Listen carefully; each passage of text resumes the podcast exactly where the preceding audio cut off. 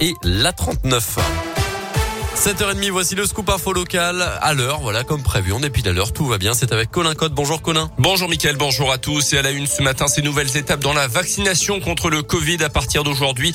Avec tout d'abord la campagne qui s'ouvre aux enfants de 5 à 11 ans selon des critères bien spécifiques. Greg Delsol. Oui, pour l'instant, ça ne concerne que les enfants fragiles, ceux qui présentent un risque élevé de faire une forme grave du Covid, ceux qui souffrent de maladies cardiaques ou pulmonaires chroniques, d'obésité ou de diabète par exemple, mais également ceux qui vivent dans l'entourage de personnes immunodéprimées ou vulnérables. Ça concerne environ 360 000 enfants. Ils vont recevoir une dose adaptée qui n'est pas la même que celle des adultes. Ils peuvent se faire vacciner dans les services pédiatriques des hôpitaux, mais pas la peine d'essayer de prendre rendez-vous sur Doctolib. Les réservations pour les enfants sont impossibles sur le site.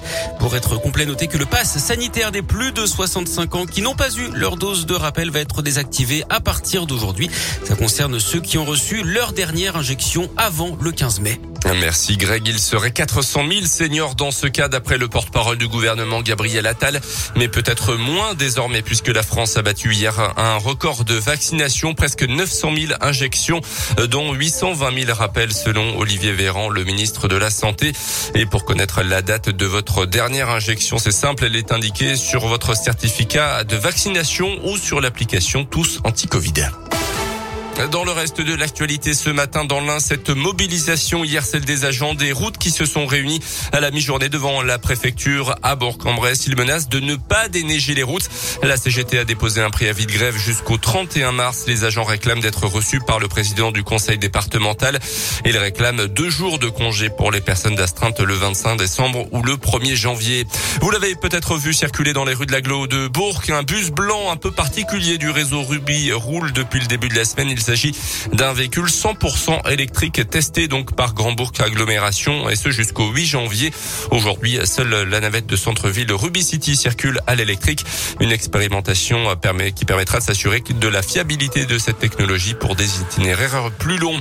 Mobilisation inédite du monde de la justice ce mercredi. Avocats, greffiers notamment et même les magistrats pourtant plus habitués au silence vont défiler dans les rues de plusieurs villes pour dénoncer le manque de moyens dans le secteur judiciaire. Il y a trois semaines, une tribune signée par 3000 professionnels de justice et publiée dans le journal Le Monde tirait déjà le signal d'alarme. Un rassemblement est d'ailleurs prévu devant le palais de justice à Bourg à midi et demi tout à l'heure. On termine avec euh, les sports et encore une défaite malheureusement en Eurocoupe en Coupe d'Europe pour la Gielbourg. C'était hier soir en Allemagne euh, sur le parquet de l'équipe d'Ulm. C'est la cinquième défaite en Eurocoupe euh, cette saison pour seulement deux petites victoires, 96 à 86 score final. La jeu qui est donc dernière de son groupe et recevra en championnat Dijon. Ce sera samedi soir à Equinox. En Ligue 1 de foot, la Saint-Etienne a officialisé hier soir l'arrivée de Pascal Duprat sur le banc. Nouvelle entraîneur des Verts donc. Des Verts qui sont derniers du championnat avec seulement 12 points. Pascal Duprat vient remplacer Claude Puel pour cette opération maintien.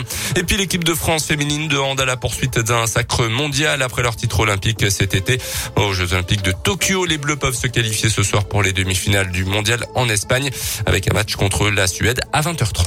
Merci beaucoup Colin Cote. Prochain scoop info évidemment à 8h et le lecture en continu c'est sur Radio Scoop.